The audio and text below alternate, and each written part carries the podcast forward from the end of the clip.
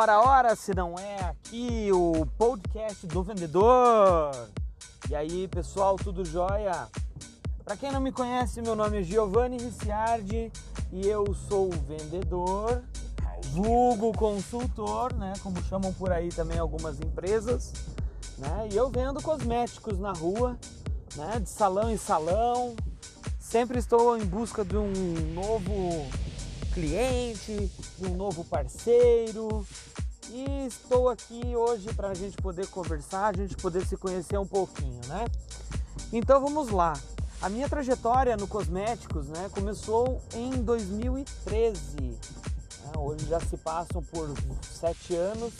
São sete anos aí na rua, sete anos é, resolvendo alguns problemas de clientes, resolvendo algumas situações, levando muita chuva no lombo, porque eu estou em Curitiba e Curitiba é um lugar muito frio, né? Uma cidade muito gelada, uma cidade que chove muito, apesar de que esse ano aí, né, a gente não está tendo tanta chuva. Mas enfim, e hoje eu estou aqui para a gente conversar um pouquinho e eu saber entender um pouco das dificuldades né, de cada um. Aliás, não é entender a dificuldade de cada um, aliás, é falar sobre as minhas dificuldades.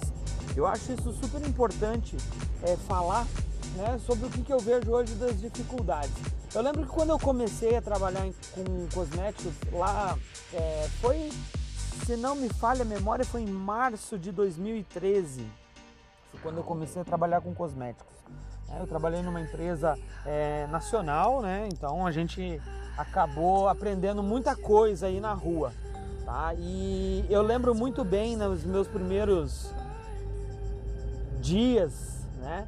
Que quando um cliente queria conhecer um produto, né? E ele sempre falava assim para mim, então beleza, eu andava com uma maleta técnica, né? Dentro do carro e isso era fundamental para fazer uma venda.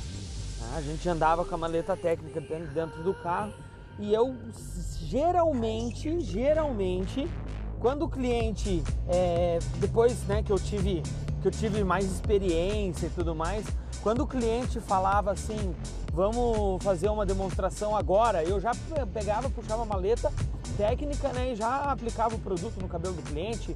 Eu mesmo lavava no lavatório né, o, o cabelo do cliente e tudo mais. Mas no começo não era assim. No começo era muito engraçado porque o cliente, eu mesmo com a maleta, né, atendendo o cliente, a maleta técnica do meu lado ali, eu atendendo o cliente, o cliente olhava para mim e falava assim: "Ah, não, então beleza. Vamos fazer uma demonstração?" Eu falava: "Vamos sim, vamos marcar para semana que vem." e eu já não fazia naquele exato momento, né? Então muitas vezes eu acabava perdendo a venda, perdendo o, o, não é nem o feeling, né? Perdendo o time, né? O time da, da, da, venda ali, né? Que podia sair uma venda naquele momento. Isso era incrível mesmo, sabe?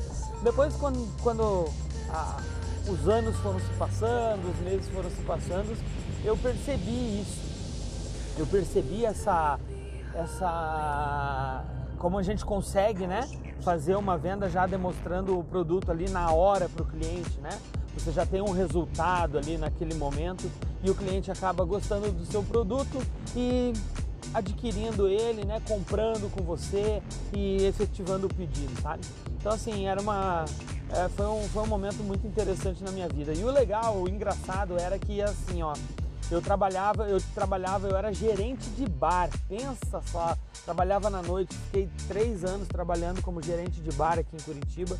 E quando eu achei né, esse emprego de vendedor de cosméticos, eu continuei trabalhando tanto na rua quanto no quanto no, no, no como gerente de bar, né?